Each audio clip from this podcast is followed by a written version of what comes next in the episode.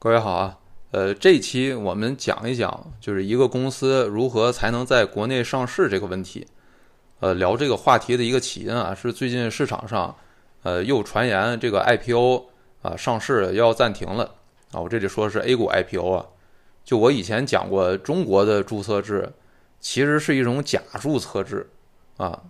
那么这个假注册制跟过去相比，它唯一的进步就是 IPO 不会再随便暂停了。但是当时我只是一个猜测性的判断，就是说现在我们终于开始搞假注册制了啊，虽然不是真注册制吧，但是假注册制也比过去纯审核制好一点吧。那么这个好就好在 IPO 应该不会再暂停了，但没想到最近这个新闻一出啊，然后看一看这个呃交易所审核的实际的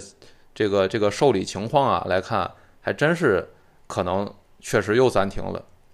啊，那这么一暂停，就让我对之前的这个假注册制的这么一个判断啊，又给打脸了，啊，所以有鉴于此，我是这一期想干脆详细的讲一讲，就是在中国一个公司想要在 A 股上市，它都要经历些什么，就什么样的公司最后能上市，然后它上市的过程当中会遇到哪些困难，啊，让大家对我们中国的这个，呃，怎么说呢，就是社会主义特色假注册制有一个。嗯，比较真实的了解吧。呃，而且如果你以后自己不小心搞了一个有可能上市的公司，啊，你也可以提前听听我这一期，呃，讲的怎么上市啊，了解一下怎么上市怎么回事儿啊，是吧？做个准备啊。那么，既然我们说这个 IPO 制度啊，它需要讲啊，那就说明这个制度有很多信息啊，你是查不到的。你要自己能查到，我就不用讲了，对吧？你自己网上搜一下它法律法规。如果他是按照字面上法律法规，他怎么写的他就怎么干，啊，如果我们的监管是这样的话，那你不需要听我讲，啊，你自己搜就行了，啊，我之所以要讲，就是因为咱们国内的上市制度里面大部分，呃，都是你搜不到的，啊，到底怎么才能上市这件事儿你搜不到，你公开资料上你找不到，啊，都是一个不透明的东西。啊，这个基本上只有在投行工作过，或者你自己上过市，经历过上市这个过程，你才知道。啊，那么我以前因为在投行工作过，所以可以给大家聊一聊这个事情。啊，就也算是给大家一些一手的这么一个啊，来自从业者的一个经验吧。呃，然后我接下来要说的这个上市制度，指的都是 A 股这一块的啊，不包括港股跟美股啊，这个大家。啊，一定要注意！接下来听我的，我讲的都是 A 股啊，跟港股、美股没关系。好，那么我们先讲就是 A 股，呃，首先第一个不公开但最最重要的决定一个公司能不能上市的制度，就是行业制度啊，也就是说，不是所有行业都可以上市的，哪些行业能上市、不能上市，这个是我们监管说了算的，证监会说了算的。啊，当然现在是交易所审，所以交易所把第一道关。啊，当然大家也知道，就是如果你现在查的话，你会查到一些什么创业板上市负面清单啊，就是它会有一个，呃，就是规定啊，这个规定上告诉你哪些不能上市，哪些不能上市，啊，但是这些不能上市的，呃，制度规定远远小于，就是实物当中审核的时候的，呃。真实的不让你上的行业的数量，什么意思？就是说，其实我们公司、我们国家所有的行政法都有这个特点，啊，就是说法律上明确不让你干的事儿，那是不让你干，但是你真正不能干的事儿，比法律要规定的那些不能干的事儿，其实是要更多的，啊，这我们国家这个呃行政法的一个一个特点吧。我们国家行政法应该叫呃法有规定才可行，啊。一般来说是应该叫法无规定即可行嘛？啊，我们国家的这个大部分法律其实是法有规定才可行，啊，法律上没写的你可不敢就说你就直接就能敢干了，搞不好还会窗口指导你，啊，那么通过这种呃不成文的方式，啊，就是通过这种就是就是不把它明确发一个法律规定告诉你，但是呃有这么一个。制度这种监管方式，我们一般叫窗口指导监管方式。这个这种监管啊，国内国外在金融行业都非常常见啊。那么大家就知道有窗口指导这么一回事儿。呃，我们接下来有讲很多都跟这有关系。就是上市的行业这一块窗口指导非常明显，啊，就是哪些行业能上市，哪些行业不不能上市，这个我们首先要结合一个，就我们说的 A 股上市的大原则啊，要先谈一谈这个大原则。什么是 A 股上市的大原则呢？啊，我们用一句话总结，就叫维护中小股东利益。但这句话太官方了，啊，要翻译一下。怎么翻译这句话呢？维护中小股东利益，啊，就是国家帮你散户挑公司，啊，这就叫维护中小股东利益。就是在上市这个环节，在 IPO 这个环节，是国家监管啊，证监会先帮散户筛一遍，把那些最不合适的、投资风险最大的、最容易财务造假的，就这种公司，最容易骗人钱的这种公司，直接就给踢掉。啊，最有可能是像做个传销生意的这种公司，直接就给踢掉，啊，剩下的公司才能允许它上市，才能让散户买，就这样尽量的减少啊，散户在买的时候再遇到的这个公司的各种风险，啊，这就是我们呃维护中小股东利益的意思，啊，就帮散户挑公司。那么，呃，当然大家知道，就是即使。这么严谨的啊，这么费劲的帮散户挑了一遍，但这公司一旦已经上市了，它也有可能去鼓捣一些奇奇怪怪的事情啊，比如中植啊、什么海航啊之类的啊，所以这个你也没办法啊，你因为你上市只能把上市这道关，你上了市之后，他再想瞎折腾，呃，那又是另外一回事了啊。我们这里还是先说就上市这个环节，那么。呃，这个大原则就维护中小股东利益哈，或者说叫帮散户挑公司，这个大原则的第一个要把的关，就是我们刚才说的行业。那么什么样的行业让上，什么样的行业不让上呢？啊，呃，我总结下来啊，如果按规律呃归类的话，那我总结下来基本上有三种。第一种公司啊，大家注意，第一种叫什么？第一种叫容易财务造假的公司啊，就我们刚才说的这种公司上了的话。万一被爆了一个财务造假出来，那散户损失惨重，这种风险是最大的啊！所以，凡是容易财务造假，不是说他真的财务造假了，就是说这个行业本身就是一个容易财务造假的公司啊，容易财务造假的行业，那这样的行业几乎全都给你挡在门外，就根本不商量啊，就不跟根本就不收你材料可能啊，或者说就没有投行给你保荐。那么最典型的什么样的公司容易财务造假啊？那就是农业类的公司。啊，还有像连锁餐饮的公司，就是审计很难审的公司。为啥农业类的公司很难审？啊，如果有学过这个会计的，应该都知道这些例子啊。就比如说，呃，像我们那獐子岛是吧？我们这个，呃，估计是让证监会最头疼的一个 A 股上市公司啊，獐子岛，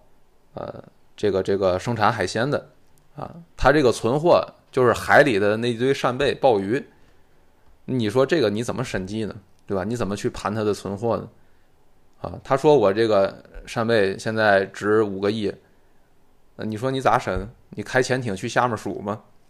啊，你开潜艇下面你可能都数不清楚，啊，然后他又说什么来个洋流，哎，这五个亿的这个扇贝被卷走了，然后一下今年亏五个亿，然后等到明年这个洋流又回来了，啊，这五个亿又回来了，利润又增加了五个亿。啊，所以就獐子岛就反复搞这种事情啊，现在证监会就非常头疼。那么这类公司就是我们说的就没法审，就不是难审，它都没法审啊。还有很多，呃，从这个思路出发，大家就能想到，会有很多公司其实都不好审计，比如连锁餐饮公司啊，像我们前一阵儿打算报材料上市的蜜雪冰城啊，那蜜雪冰城全国有上万家连锁门店，你说你怎么去审计呢？你几万家连锁门店呀？啊，你你这个事务所有这么多会计师吗？对吧？其实蜜雪冰城的那个上市的保荐机构当时是广发证券嘛，啊，我之前也遇到过广发证券的这个投行的工作人员，啊，我有听他们讲，他们说是这个，呃，几乎啊，就是整个投行的人啊，都多少要帮忙去核查一下蜜雪冰城这，呃，连锁店的这个情况啊。但是这个能覆盖的比例也非常小，你一家投行也就撑死了几百人、一千人，他两三万家店，啊，你最后还是只能抽样去核查，就是他这个店到底卖了多少，这个数据真不真实，啊，你就没有办法去查清楚啊。所以这种连锁餐饮公司一般在 A 股也很少见到能上市的。啊，我们知道之前瑞幸是吧？瑞幸被做空被做空的时候，它其实就是浑水，他去找人雇人去蹲点儿蹲他那个每家门店，当然也是抽样蹲啊。最后抽样蹲出来的数据就发现跟他的财报数据差别特别大，他就推测他应该是财务造假了啊。当时浑水先发的那个做空报告，做空瑞幸的报告就是这么统计出来的啊。所以就是说这类连锁餐饮类的都相对比较难审计一些啊。那么这一类所有不好审计的行业的公司都有财务造假的风险啊。那么这种证监会的处理方法就是。一锅端啊，直接你就别来了，就别报材料了，就啊，好，这是第一种叫容易财务造假的公司。然后第二种叫业绩极端不稳定的公司啊，或者说这个行业里的公司，它的业绩非常的就是业绩的核心驱动因素是一个呃类似买彩票的事儿啊，就人们没有办法靠什么投资分析啊之类的方法来推测出。甚至无都无法大概推测出它将来的呃一个业绩的大概情况。典型的就是电影公司啊，电视剧做电视剧的啊，游戏公司，所有这类内容行业都有这个特点，就它的业绩极端不稳定。因为你电影公司你能不能赚钱，完全看这个电影的票房，而这个电影票房到底高不高，你是无法预测的这个事情。啊，过去有人想说讲这个概念，讲大数据预测电影票房，啊，是吧？用大数据写剧本，啊，你让让谁谁谁来演，啊，大数据选角，啊，其实最后都失败了，啊，你最后你大数据弄出来的那堆东西也预测不出来，啊，跟你这个呃预期的这个票房也是十万八千里，啊，所以像电影、游戏这种东西，你只有上市之后，啊，它才能看出来这个公司这个呃能赚多少钱啊。所以，像电影一个电影公司，它一年可能就取决于有没有一两个爆款，那么能不能出爆款，又无几乎是无法人为控制的一个事情，啊，你如果有爆款的话，你一下能吃好几年；你没有爆款的话，你这个公司今年、明年的业绩就是亏损，啊，那么就会导致这种公司的业绩就大起大落，啊，最终也会导致股价的大起大落，啊，如果散户这种情况下追涨，损失就会很惨重，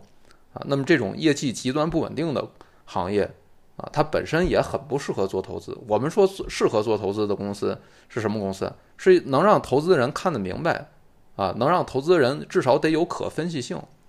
啊，你这个你让投资人分析一个没上映的电影能不能成成为爆款，这哪个投资人能分析得出来？你巴菲特也分析不出来啊。啊，所以这种公司，啊，我们就说是不具备投资的可分析性，啊，那么它的业绩就是会极端不稳定。这样的行业，啊，也不让上。啊，也不让上。还有第三种啊，第三种行业我们可以叫，嗯，不符合国家的产业政策啊，或者说是不符合公序良俗的行业啊，比如说之前房地产行业啊，都是不让上的。啊，之前打压房地产行业的时候，都是肯定不让上的，甚至都不说不让上啊。你跟房地产有关系的，呃，任何的这个这个公司都不让你做这个公开的资本运作在 A 股上。啊，之前就是，嗯，因为产业政策，还有一些就比如要淘汰一些落后产能啊，这种也是不会让上的，啊，这类就是国家的产业政策，啊，还有就是公序良俗啊，我们说公序良俗，比如说你搞了一个，啊，是吧，黑五类的，啊，黄赌毒之类的这种公司啊，那肯定也是不能上的，啊，但这是在 A 股啊，你要是在港股什么的，这个呃另说，呃，那么什么叫违背公序良俗呢？啊？这个也是监管说了算的，啊，就有的行业，呃，你可能觉得，呃，说不清楚啊。比如之前新三板有个公司叫上海维情网络，啊，那个公司主营业务是干啥的呢？是干是干这个呃小三劝退的这么一个业务的啊，叫上海维情网络，啊，那个公司就是在新三板上的，啊，呃，像这种就是到底符不符合公序良俗呢？那可能。呃，当然，他如果想上这个沪深交易所，基本呢也是不可能的啊。这种，呃，就沪深交易所肯定更严格，但是新三板相对来讲就没这么严格啊。所以他现在在新三板上了啊。那么这三种就是我们归类下来最常见的第一种啊，容易财务造假的行业；第二种，业绩极端不稳定的行业啊，第三种就是不符合这个国家政策、法律法规、公序良俗的行业啊，这三种是比较常见的不让上的。但是大家可能会有个疑问，我说电影什么游戏不让上，那现在 A 股电影游戏公司很多呀。我说农业公司不让上，那 A 股现在农业公司也很多呀。哎，这个就是我说的，这是窗口指导的后果。就是说这些东西从来不是一个法律法规就明确说的让上或者不让上。在以前啊啊，我说在以前，在以前很多年都是靠监管的窗口指导，那它这窗口指导就会经常变化。就是有可能是这几年不让你这个电影公司上，但过两年可能国家整体上想放松资本市场的管制，然后又开始让你上了，啊，所以这种情况就会出现让大家很难以摸清、看不清的这么一个呃情况。就是说这个窗口指导它还会总来回变，啊，就它没有一个就是完全固定的这么样一个状态啊，这就是我们资本市场的一个。呃，非常麻烦的一个特点，就或者说 A 股的监管很麻烦的一个特点，啊，包括我说的这些行业，这大家都是多年总结出来的这么一个呃结论啊，也并不是说就是呃呃有哪个官方的啊说过不让这些行业上，就都是大家历年来总结的，就总结下来就是说这几种行业最有可能啊不让上啊，最有可能在窗口指导的这个情况下不让上啊。那么你比如说现在来一个新行业，啊，负面清单啊，法律法规也没禁止，也没说它不能上，啊，但是呢，这个行业总感觉可能不太对，就可能有风险啊，或者说是一个从来没听说过的新行业，啊，而这个新行业又是有那么一点风险的，啊，最典型的就是逻辑思维啊，就是之前得到啊那个公司，呃，他报的创业板，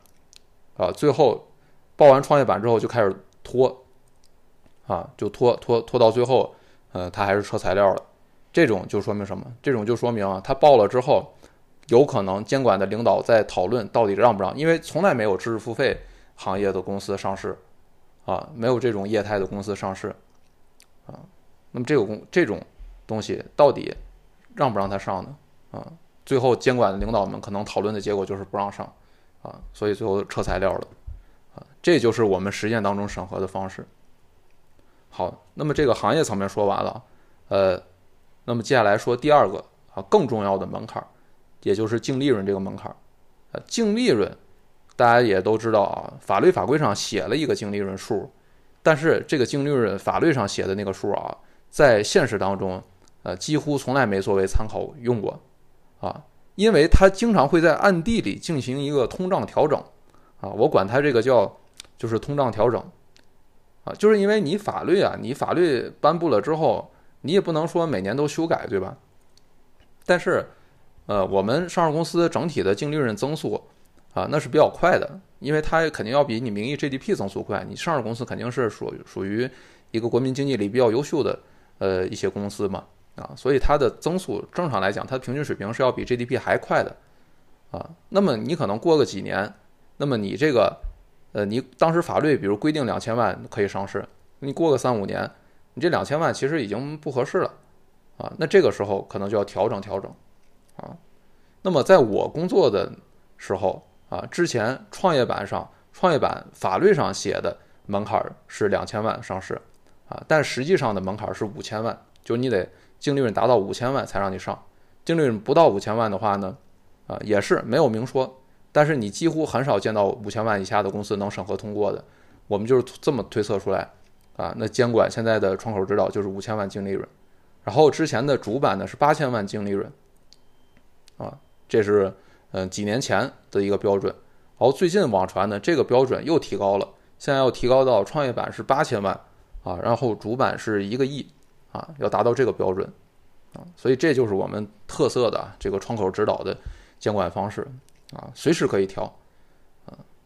那么为什么要把净利润这个事儿作为这么一个监管看重的一个标准、一个指标呢？因为啊，在所有和公司有关的这个指标，净利润其实是最能综合体现一个公司业务水平的一个指标啊。首先，它体现这个公司本身它体量的大小、规模的大小，这不用说啊。第二呢，就是说。这个净利润能体现你这个行业怎么样，就体现你行业的规模是不是一个比较大的、有一个有空间的行业，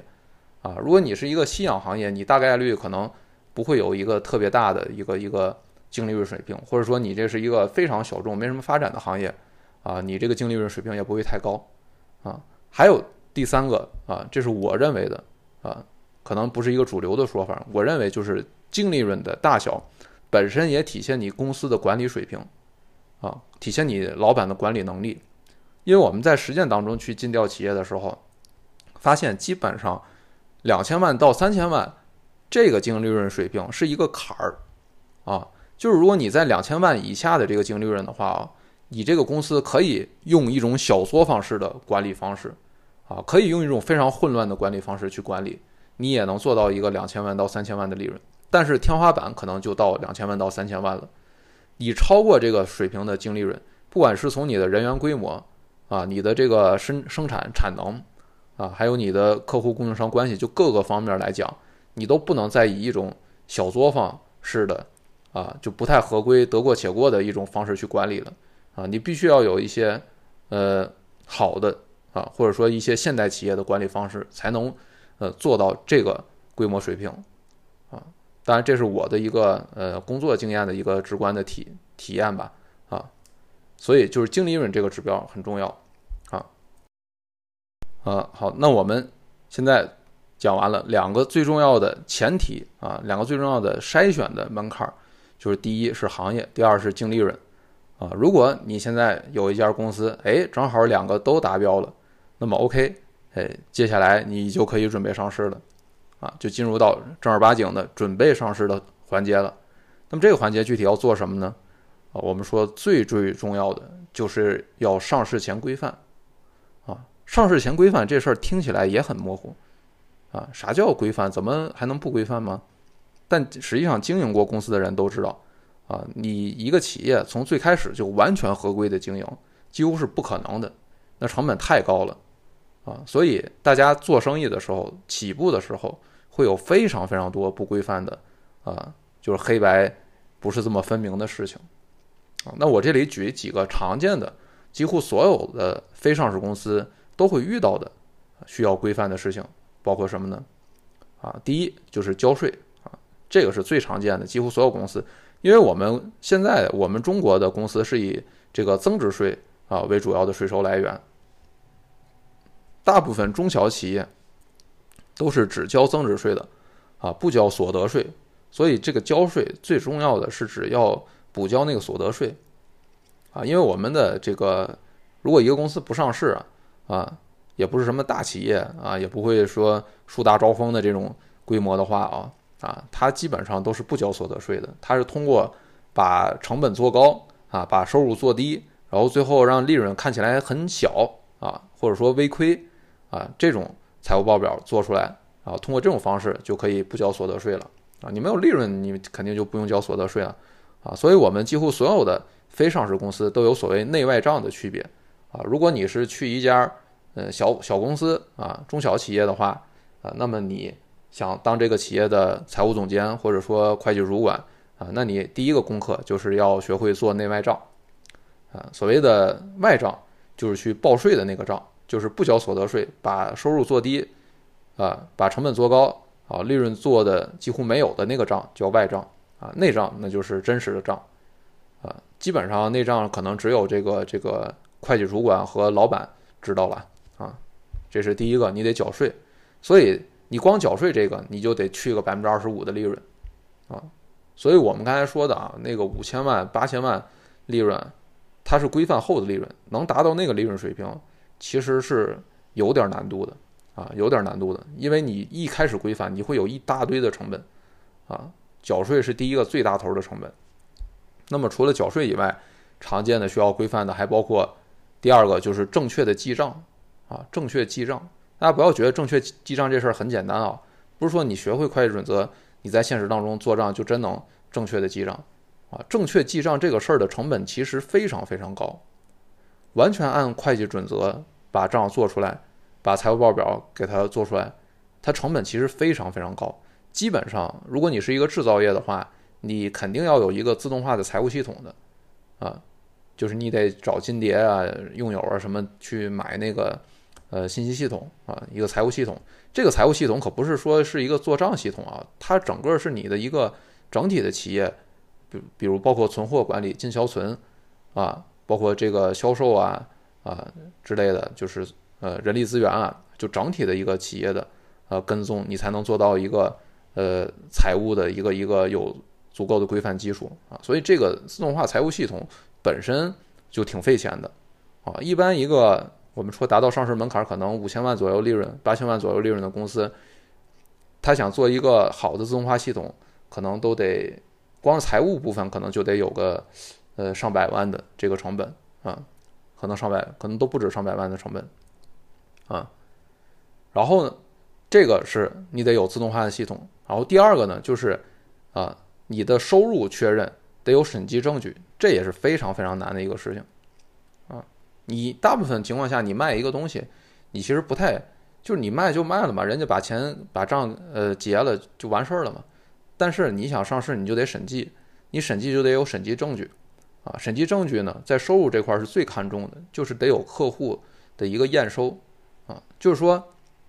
呃，你去把这个东西卖给一个客户，啊，你光是呃他把钱交了还不够，就这审审计证据还不够充分，啊。你还得去取得这个客户的一个验收单啊，一般我们就是用验收单作为审计证据，就是让客户签个单子啊，证明他收到货了啊，然后他买了这个东西啊，光有这个啊还不够，还得要函证啊，给客户发函啊，就这些其实都是非常打扰客户，会给客户增加很多麻烦的事情。那么这本身也是企业要增加的一个呃客户关系管理的一个成本啊，但是在这个过程当中。也能反映出你这个企业你做的这个业务是不是有核心竞争力的。如果你很有核心竞争力的话，啊，客户的话语权相对就会弱一些，啊，所以呢，你让客户干点什么事儿，本身也会更轻松一些，啊，所以我们说上市规范这个过程啊，本身也体现你企业技术含量、核心竞争力的这么一个过程，啊，你能经受得住这些规范的折腾的话，也说明你这个企业可能。确实挺有核心竞争力的啊，不管在供应商那边，在客户那边啊，都更有话语权一些啊。这个也是我们上市规范的一个作用。好，第二个我就说正确记账这一点。第三个啊，也非常非常重要，而且是大部分老板啊在没上市的时候都没想到的一个事儿，就是要看老板还有公司管理层的个人银行流水账户啊，是看所有的，就是老板包括老板家属。啊，就是民营企业之前啊，我们看到中金公司的标准内核的标准是，像民营企业要把老板、然后老婆、然后丈母娘，也就所有的就是直系亲属，还有老婆的直系亲属的个人流水，全部银行账户都要打出来看。啊，为什么要这么搞呢？就是怕你在老板的个人流水上有不合规的情况。那么常见的不不合规有两个，一个是你老板。用自己的银行卡给员工发工资，啊，为了避税嘛。你这样的话，你肯定可以使让员工少交点税嘛，啊。那么用老板个人的银行卡给员工发工资，但是这种行为实际上变相的让老板在帮公司承担成本，那么就会导致公司的财务报表上的那个利润虚高，啊，那么这个就是一个很大的忌讳，呃，那你这个企业的财务数据就不真实了。这是第一个常见的不合规。第二种。更常见的就是老板有可能会用个人卡去做商业贿赂类的事情，啊，比如说你做个政府生意啊，对吧？这就不用说了，啊，或者你去贿赂那个客户的采购人员啊之类的，啊，这些大概率不会通过对公的账户啊，很有可能通过老板或者老板家人的个人银行卡去做这类事情，啊，反正就是很多企业当中不干净的现金往来都有可能。最有可能发生在老板和老板家人的个人银行卡账户上面啊，所以基于这一点啊，我们这么多年总结下来的监管经验，可以说最最看重的就是这一点，就是你必须要把老板有关系的人所有的银行流水账户全给打出来，而且确实很多时候这银行流水一打，什么问题全都暴露出来了啊，你要打不了，那对不起，那不让你上市。啊，这就是第三个啊。好，刚才我就讲了，这三个是最常见的一个公司上市前要规范的：第一，缴税；第二，正确记账；第三，老板及其家人的个人银行流水账户要看啊。这三个啊，基本上能过这三道关的话啊，那其他的也是相对比较小的问题了啊。这三个也都算是常见的大问题啊。那么这三个你规范起来其实都有成本的，对吧？你缴税一下百分之二十五的利润就去了啊，你记账得有自动化系统啊，得有这个这个呃成本结转的这个进销存系统啊，这些呃都是有成本的。啊，所以从经验上来看啊，就一个差不多可能刚够上市门槛的公司，它经历了规范之后，它这个利润啊，净利润基本上得去个三分之一，去个百分之二十到三分之一，得这个水平。所以我们说，你这五千万八千万的规范后利润啊，是指规范后利润啊。如果你规范后利润能达到这个水平，那你可能规范前你都得六七千万甚至一个亿的水平了。啊，所以规范本身就是一个成本很高的事儿，也是考验你有没有能力啊，是不是一个好公司的一个很关键的啊。所以还是那句话，就是我们的监管大原则就是，呃，帮散户挑好公司啊，帮散户把那些不好的、不靠谱的公司筛筛除掉。所以规范这个过程也是一个公司本身好不好的一个很重要的体现。啊。好，那么如果你这个规范，也禁得住规的话啊，这个过程完成了的话，就开始可以去申报了。啊，就这才刚开始可以申报啊啊，可以去交易所报材料了。啊，说我要申请上市。啊，当然现在都是那个那个呃电脑审核系统，就网络审核系统了，就是把你呃什么招股书啊这些材料都弄好之后，直接扫描，然后呃递交到那个交易所的审核系统上面啊，然后就进入上市审核的环节环节了。这个环节，如果你前面各方面都做的比较好的话，你这个企业很规范的话，正常审核一般就是在六到九个月的时间，啊，期间大概会经历个三到四轮的审核问询函，啊，就你材料报上去，然后交易所会给你下问询函，这个问询函里面就有很多问题啊，就让你企业就是回答啊，你这块规不规范啊，那块规不规范啊，折旧折的对不对啊，符不符合会计准则？啊，函证比例有多少啊？这个有客户有没有都给你回函啊？个人银行流水有什么这个大额的往来啊？都干了什么？就等等，其实很细的。一般来说啊，一个一封问询函可能有二十到三十个大问题，这每个大问题里面又有几十个小问题，所以每一封问询函基本上都是几百个问题。你这几轮问询函回答起来，你剔除掉重复的问题。啊，你回答的材料基本都得有个五百到一千页左右的这个材料，啊，所以这个工作量是很大的，啊，非常非常大的，就是折腾你，啊，一点一点问你，非常非常细的问你这点合不合规，那点合不合规，然后最后还要让你这个会计师，啊，让投行，然后发表保发表发表意见，发表意见就是保证啊，就是保证这个发行人说的这些话是真的，啊，基本就是这么一个过程。好，最后如果问询函都答完之后，我发现你这个企业问题不大，那这时候就会安排你上会了，啊，但是我们要注意啊，就是这个上会审核的企业啊，都是问题不大的企业。如果你中间审的过程当中发现比较大的问题，基本不会拖到你最后上会，啊，不会让你真上会的，啊，就是他会提前想各种办法把你劝退，比如说晾着你，啊，不给你下下一轮问询函，啊。还有比较恶心的方法是，比如说明天你这个审核时间就截止了，啊，明天，呃呃，或者说今天今天这个这个晚上十二点你这个审核时间就截止了，然后我前一天晚上十二点给你下一封问询函，好，然后这个问询函里面可能有好几十个问题，就你绝对是答不完的这个问题，啊，你别说答了，你就说。呃，你你你签字直接报，你可能你那个时间都不够，啊，那么这个行为是什么意思呢？这个行为也不是监管真让你去答题，而是告诉你，嗯，主动撤材料，大家互相留个面子，啊，就你这个上会也不会通过的，所以现在用这种方法就告诉你，啊，你自己主动把材料撤了，啊，那么大家互相留个面子，啊，省得你到时候上会还把你否了，啊，又浪费我们的这个审核资源是吧？啊，又又浪费这些。呃，审核员们的时间，然后到时候媒体还得报报道，然后还得把你黑一顿，嗯，就减少这些麻烦啊，所以大家互相体面一下啊，你就老老实实主动撤材料了啊。但是你说有没有那种就不撤材料的呢？就劝退他也不撤的呢？有，肯定有啊，就肯定有这种想愣着干的，那基本上到最后都会直接给你否了啊。而且你在监管那儿还会留下一个不懂事儿的印象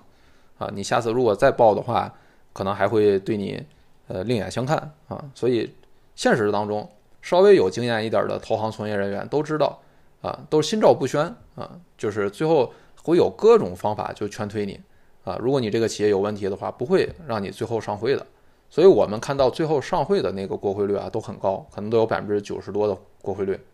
啊。但那不是真实的过会过会率。我们真实的一家企业能上市的概率有多少呢？啊，从我们实践经验来看啊，大概就是三个能进场的企业。就是说，会计师投行愿意开始帮你做上市这单业务，啊，进场的开始进调的三个企业里面，最后能通过一个，啊，或者简单说就是你有三个在行业在利润方面都符合，然后大面上看一遍，你这个公司也差不多是规范的企业啊，这样的企业三个里面，最后真的能通过上市的大概也就一个，啊，就这么一个水平。剩下的期期间都会遇到各种各样的问题，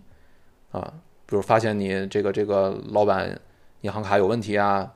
啊，中间被竞争对手举报啦，啊，等等等等啊，所以一个公司要上市，可以说经历的是千辛万苦，啊，就九九八十一难，都不是八十一难，那得八百一十难都不过分，啊，所以一个公司最后真的能折腾到上市，那可以说它是一个不仅说生意做得好。啊，它各方面综合水平啊，所有的利益相关者的关系处理上都做到了一个比较完美的一个状况了，已经是啊，这个就是上市的一个基本的呃一个一个经历啊。最后呢，我想澄清一下啊，就是市面上总流传一种观点啊，就是说上市一个公司上市它是为了融资，如果一个公司它不缺钱不需要融资的话呢，那它就不需要上市啊，经常有。一些观点这么说，或者说，呃，很多人不理解某些公司为啥不上市的时候，啊，他会搬出这个观点啊，就说啊，他不是不想上市，他不缺钱，所以不上市，啊，我想说这个观点不太对，啊，因为上市绝对不光是为了融资，上市在所有的上市的目的当中，融资可能是最最不重要的一个目的，尤其是在我们现在啊一级股权市场这么发达的情况下，你上市。能融到的钱，如果你真是一个，呃，比较好的一个业绩的话哦，啊，你上市经历的那种考考验磨难，你能融到的钱，啊，可能都不如你直接去一级市场找股权融资，啊，经历的这个磨难能融到的钱多呢，啊，所以我要说，尤其在 A 股上市，它上市绝对不光是为了融资，它最最重要的还是股东利益，啊，它为的是股东财富的增加，啊。你一个老板，对吧？你这公司一年一个亿利利润，啊，你上市之后你是按市盈率算估值的，对吧？你平均创业板三十倍市盈率，啊，你上市之后一个亿的利润，啊，可能要变成三十到四十亿的这个市值，啊，所以那你这怎么比？啊，你上市你的财富肯定都比你不上市的财富要多的，啊，不管你这个赚的钱多不多，都是按比例扩大你的财富的。啊，所以这个股东财富增加才是上市最最重要的后果，而且你的投资人啊，如果他是一个呃需要以上市的方式退出的投资人的话，他也会需要你必须得去呃上市啊。当然，这个也是为了股东财富的增加啊，他是股东嘛，对吧？他投资人他是股东，他最终的目的也是为了赚钱嘛，啊，所以我们说上市真正最重要的目的不是为了融资啊，是为了股东财富的增加。而且我们现在国外也有那种上市制度，就是你可以不融资直接上市，啊，之前那个呃，我记得是那个 Spotify 啊，它应该就是不融资直接上市的，啊，所以呢，就是大家要注意这个市面上流传的观点啊，上市跟你缺不缺钱其实没有什么直接大的关系，啊，它最重要的还是为了股东利益，啊，好，那今天的这个博客就先讲到这儿，呃，那么我这个呢是按照一个大的脉络啊，是相对比较粗的。讲了这么样一个问题，那么如果大家在听我这个博客的过程当中啊，还有其他的对于这种上市啊就如何上市，或者说上市过程当中要经历什么困难啊，以及这些所有关于在 A 股 IPO 的这些问题，有好奇的话，你可以在下面留言啊。如果留言比较多的话呢，啊，我会就大家的问题再做一期博客啊，然后把这些大家的疑问再补充做一期博客啊，回答这些问题。好，今天就这样。